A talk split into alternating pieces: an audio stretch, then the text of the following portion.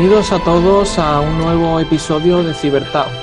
Y es que estaba repasando los escritos y los artículos, concretamente un libro que escribió Yuri Pines muy importante. Yuri Pines es un estudioso de la cultura china, un sinólogo muy importante y que se ha especializado en la parte de los reinos combatientes. Y repasando sus escritos, pues llegué a la conclusión de que el concepto del cielo, concretamente en chino, Tien, es un concepto muy central y muy importante, sobre todo en la época de los reinos combatientes, que es que como ya hemos estudiado y ya hemos visto en otros podcasts, esta época de los reinos combatientes fue central en la formación del, pensamiento político en China. Y bien, eh, por ejemplo, pensadores como Mencio, que fueron pensadores centrales en la filosofía china, llegó a decir que el cielo era parecido al concepto de, la gente o que el cielo estaba conectado con la gente. Viendo estos conceptos de cielo, de que el pueblo estaba relacionado con el cielo, que si el cielo decidía que un emperador era malo, finalmente ese emperador terminaría siendo ilegítimo y caería, pues se me plantearon una serie de interrogantes. El primero de ellos, Javier, ¿podemos asemejar el concepto de Tien al concepto de Dios en nuestra cultura occidental? ¿Qué diferencias hay? Bueno, se parecen, no voy a decir que no tengan nada que ver, se parece eh, la idea de Tien eh, con Dios, entre otras cosas porque Tien en los caracteres más antiguos se puede ver como una persona grande. Ahora bien, eh, Tien no es Dios tal y como se entiende en el cristianismo, es decir, un ser todopoderoso que transmite su palabra a través de las escrituras. No es eso.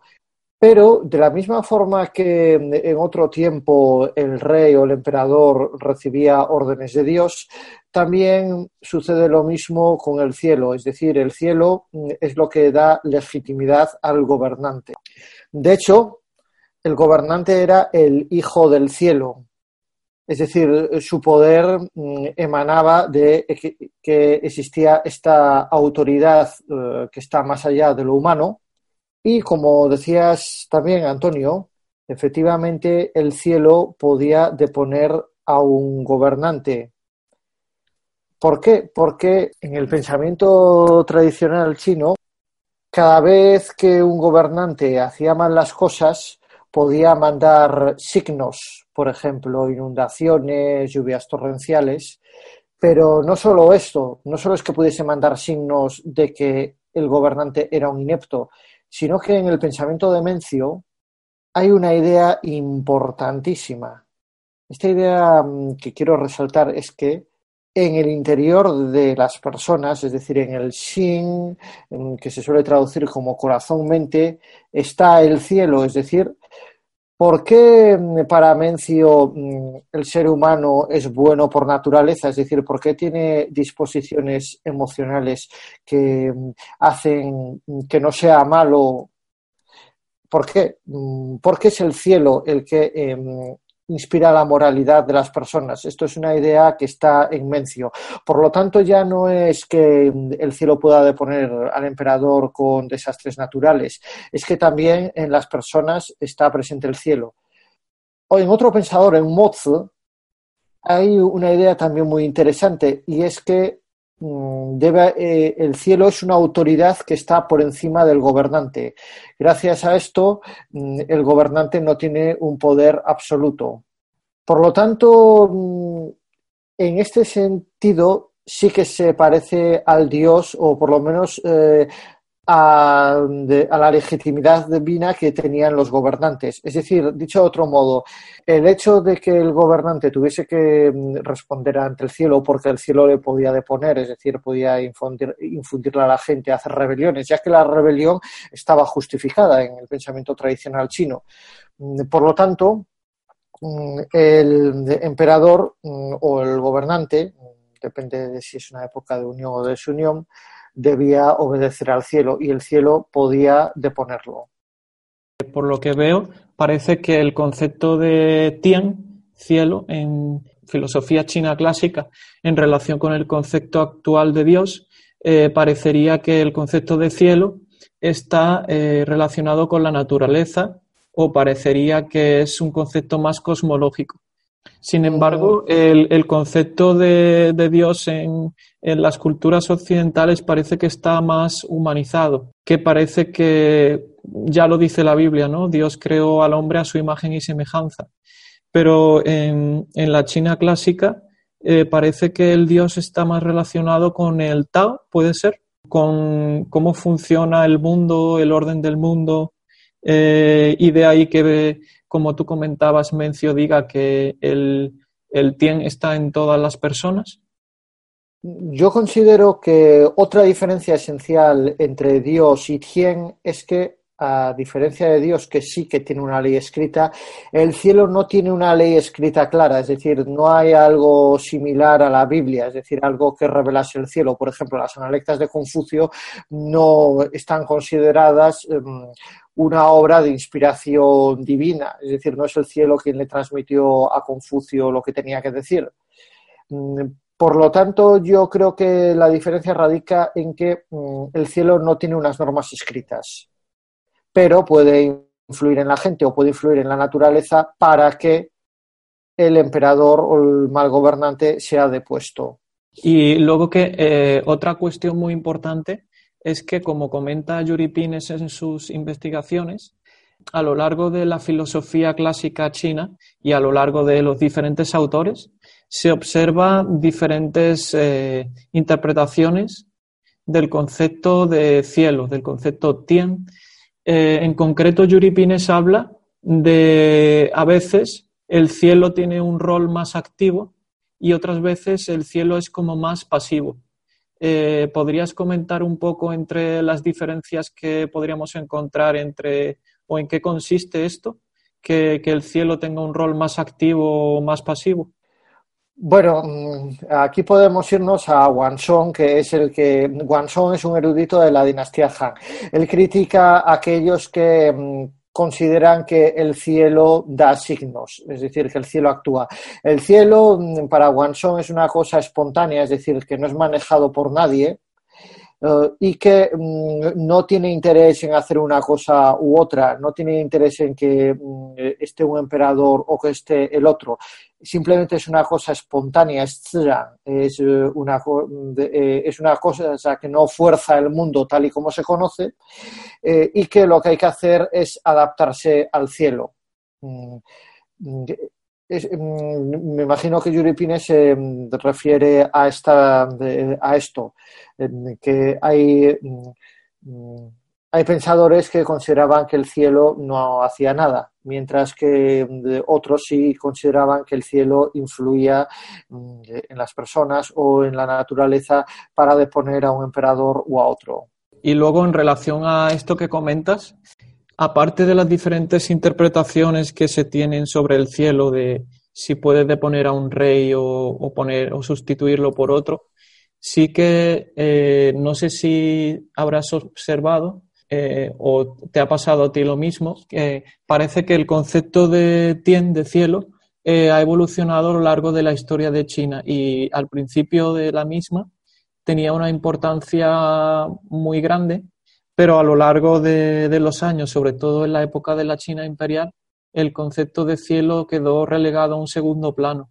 Y tú mismo lo has dicho, ¿no?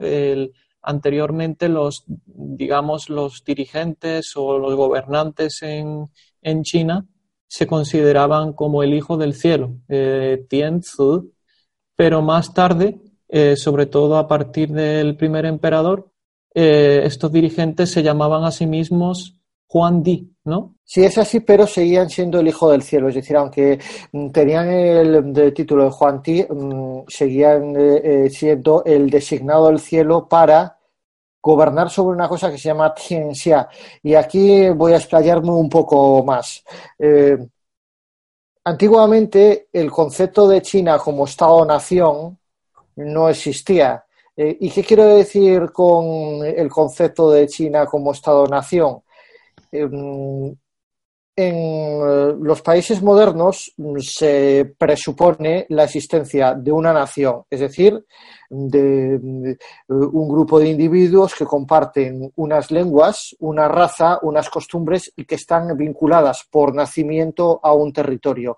Esa nación tiene una voluntad y mm, debe constituir un Estado, es decir, es mm, el concepto del Estado Estado-nación que mm, se refuerza, que tiene precedentes antes de la Revolución Francesa, pero que se expande después de la Revolución Francesa. Mm, esto no existía de una forma clara en el antiguo régimen mm, y, por supuesto, no existía en la China antigua. Es decir, la idea de Zhongguo eh, como una nación mm, es algo que no tiene precedente en los textos clásicos. Es decir, Zhongguo, aunque aparece en los textos antiguos, no hace referencia a una nación que deba ser unificada o, o al origen de un pueblo. Es decir, hace mm, alusión a una zona geográfica donde están una serie de estados asociados con la cultura de los Zhou, es decir, con un nivel de refinamiento más alto Hace también referencia a la capital, mm, ya que Kuo no está claro que fuese un país, es decir, de hecho el Kuo estaba por debajo del Tianxia. ¿Y mm, qué es el Tianxia? Es eh, lo que está bajo el cielo entendido como eh, aquello que el Hijo del Cielo tiene derecho a dominar. Es decir, antiguamente los emperadores ejercían el poder sobre el Tianxia, debían llevar la paz y la estabilidad al Tianxia. Lo que unifica el primer emperador también se llama Tianxia. Mm, es decir, no, em, el Tianxia está por encima de Kuo. Mm, obviamente en el chino de ahora Kuo tiene el sentido de nación, mm, es decir, tiene el sentido de nación, eh, pero antiguamente eh, no lo tenía. Y ya que antiguamente eh, aquello que estaba bajo el cielo era lo que el emperador o sí, el emperador tenía mm, derecho a gobernar. ¿Por qué? Porque era el enviado del cielo. Sobre esto, Javier, del concepto de Tianxia, me gustaría también eh, profundizar en una serie de cuestiones que yo creo que son muy relevantes y que incluso podemos tratarlas en un programa aparte estuve investigando de la historia de China de las dinastías del sur y del norte, en torno al siglo IV. En aquella época China estaba dividida en dos, ¿no? En el norte y en el sur. El norte tenía más influencia de las tribus del norte, eh, que estaban situadas eh, hacia Mongolia, y el sur estaba más significado, por así decirlo. La etnia Han tenía más influencia. Pero, sin embargo, la cultura política y, social tenía eh, unas costumbres muy similares y las tribus del norte adaptaron, eh, se fueron significando paulatinamente y adaptaron muchas costumbres de la antigua China, hasta el punto de que eso llevó incluso al enfrentamiento con su propio pueblo.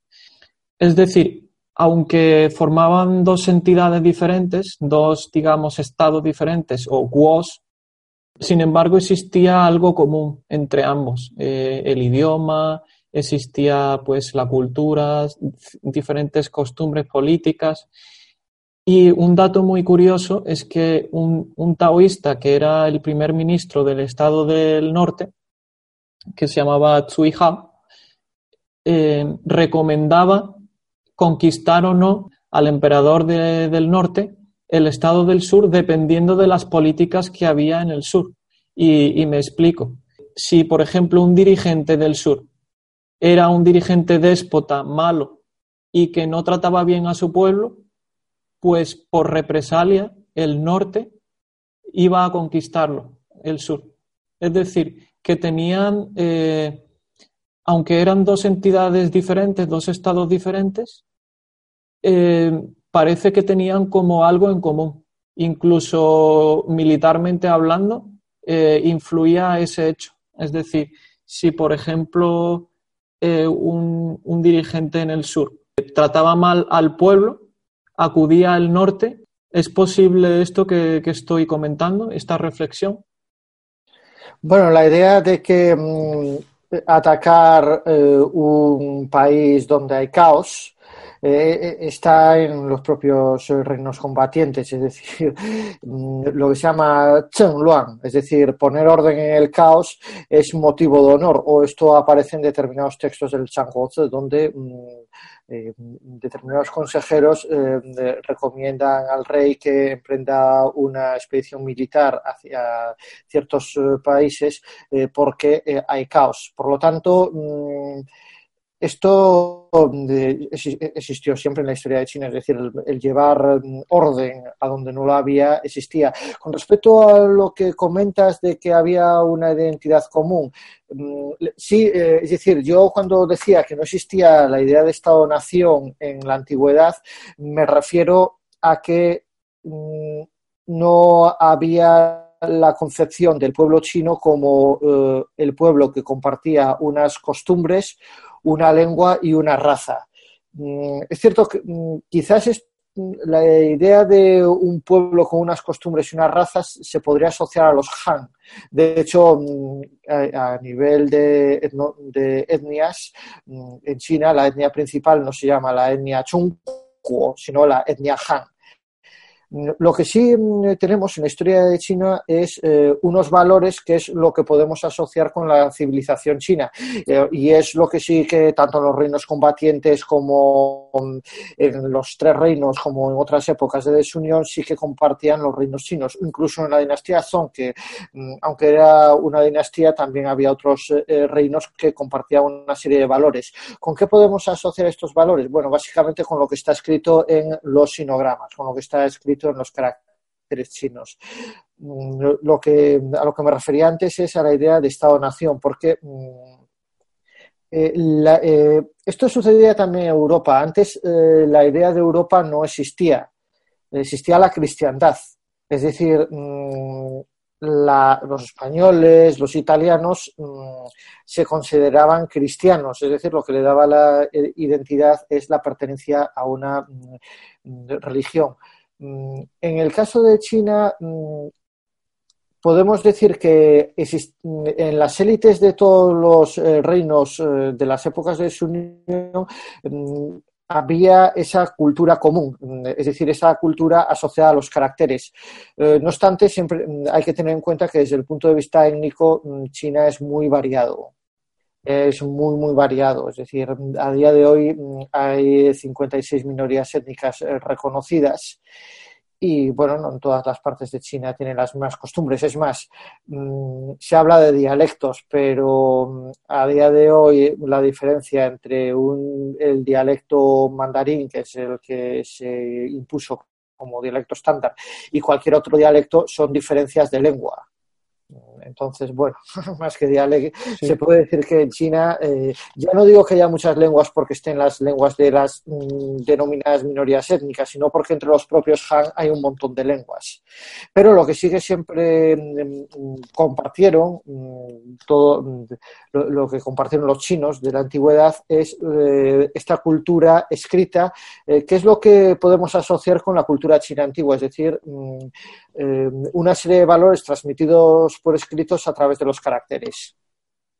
Es decir, es como, eh, poniendo un ejemplo, es como si en Europa ahora, por ejemplo, em, llegan otras etnias y otras personas de fuera de Europa y adaptan los valores europeos y, se adaptan a esta sociedad y, forman parte de, digamos, de, eh, la misma comunidad, eh, digamos, ¿no? Que es lo que, lo que ocurrió en la China clásica, que iban, iban entrando en ese, en ese club, digamos, que compartían los mismos valores, diferentes etnias del norte, del oeste, del este, y al final China pues fue una mezcla de diferentes etnias, una amalgama, digamos, de diferentes etnias y costumbres y culturas.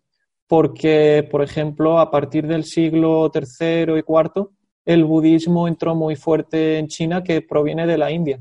Yo creo que sería como eh, Tianxia, volviendo otra vez al concepto de Tianxia, ¿no te parece que es como un concepto global en el que hay unos, eh, digamos, costumbres mínimas o compartidas entre todos y al que toda persona puede tener acceso?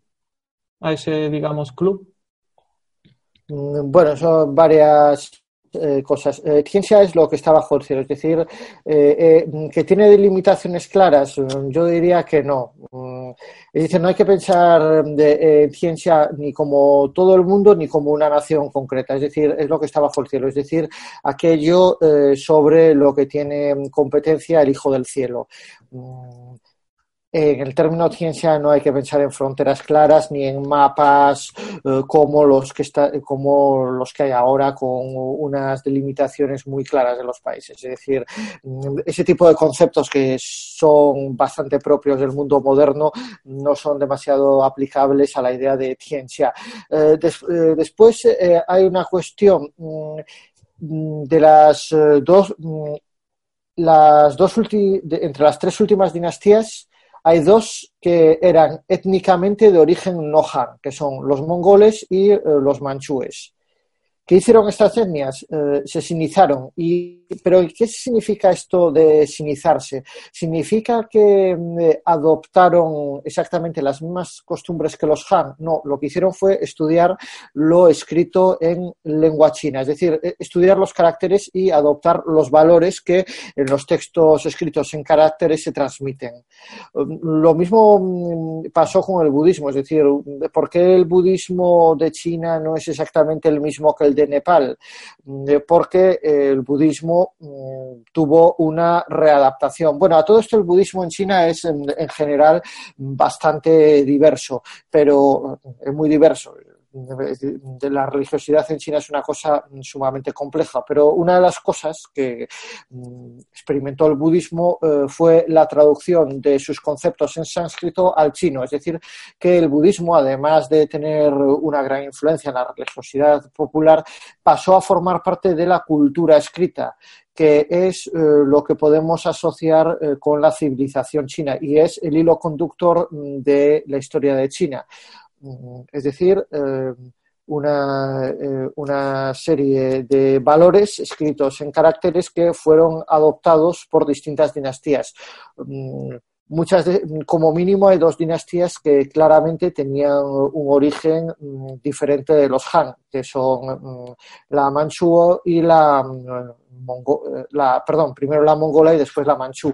Incluso la dinastía Qin mm, era una dinastía procedente de fuera de los llamados estados centrales y en los textos clásicos eh, se alude a los Qin como un pueblo bárbaro. Es decir, que incluso la primera dinastía podría ser, eh, podemos decir que la,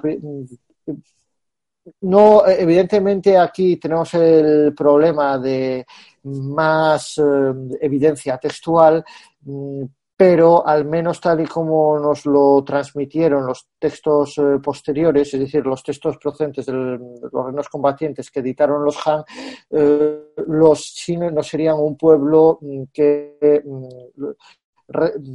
completamente acorde a las costumbres de los Zhou. Bueno, eso la dinastía Qing no duró nada. Los Han sí, que heredaron eh, la tradición de los Zhou, porque al fin y al cabo Confucio no se considera un innovador. Lo que hace Confucio es heredar la eh, tradición eh, intelectual, cultural, etcétera, etcétera, de los Zhou. Sí, incluso posteriormente en la dinastía Han, em, con, la, con las incursiones militares hacia el norte de, de Tianxia, eh, con la, el inicio de la ruta de la seda, etcétera, se generaron unos primeros contactos con las tribus del norte que en dinastías posteriores acabaron por insertarse completamente en la, en la cultura de la época. O sea que la historia de China parece que está llena de, ejemplos de mezcla, eh, digamos, de, no de mezcla, pero sí de diferentes grupos que antes estaban fuera de la cultura china, que posteriormente pasaron a estar, eh, adaptar esos valores escritos en caracteres, como has dicho, ¿no? Volviendo otra vez a esta pregunta, me estaba preguntando mientras te escuchaba, ¿en algún momento has encontrado una clara distinción que haga algún autor, por ejemplo, Mencio, Confucio, una distinción clara entre esto es China, esto es Tianxia y esto otro no lo es? Uh, mm, a ver, en Confucio hay una analecta que dice que los pueblos bárbaros con gobernante eh, no son iguales que los pueblos, los estados Xia, los varios estados Xia, es decir, mm, habla de varios estados de, mm, que denomina Xia eh, sin gobernante. Es decir, que, que, lo que está diciendo Confucio es que hay varios estados que mm, asocia con la dinastía Xia y otros que, mm, que son los bárbaros, utiliza el término man eh, mm, bien, eh, podemos decir que aquí eh, que esto tiene que ver con el Tianxia. No, lo que está contraponiendo es los estados que han heredado la cultura de la dinastía Xia, frente a los que no, a, los que no están civilizados, ya, civilizados en el sentido de adoptar esta serie de valores, eh, ya que en Confucio claramente el nacimiento no determina la capacidad para mm, ser educado y adoptar una serie de pautas culturales. Sí, la verdad que con esa, con esa analecta de Confucio, pues eh, es muy clara, ¿no? De, de reflejar que Tianxia pues pertenece a, una tradición cultural más que a un territorio, ¿no? O más que Sí, eh, lo fundamental es que Ciencia no hace mm, de referencia a un Estado-nación. Ciencia, todo esto es un término mm, de, es decir, es un término de la tradición escrita, es decir, estamos hablando eh, de un término que aparece en una lengua escrita. No, es decir, no sabemos si mm, qué diría la gente cuando hablaba, es decir, si, si se consideraba parte de una cosa llamada ciencia o perdón, ciencia, eh, es decir, no lo podemos saber eh, con certeza. Es decir, es el ámbito sobre el que ejerce influencia el gobernante y mm, es aquello a lo que se tiene que adaptar el Hijo del Cielo. Mm, por eso eh, considero que mm, emplear la óptica del Estado-Nación para entender la China antigua creo que no es un acercamiento adecuado, ya que si si eh, va uno pensando que, en eh, que China fue siempre un Estado-nación, es decir, mm, que hubo una identidad vinculada al nacimiento, a unas costumbres y una lengua, y costumbres me refiero eh, no a valores, es decir, mm, a mm, una serie de hábitos que tiene el pueblo.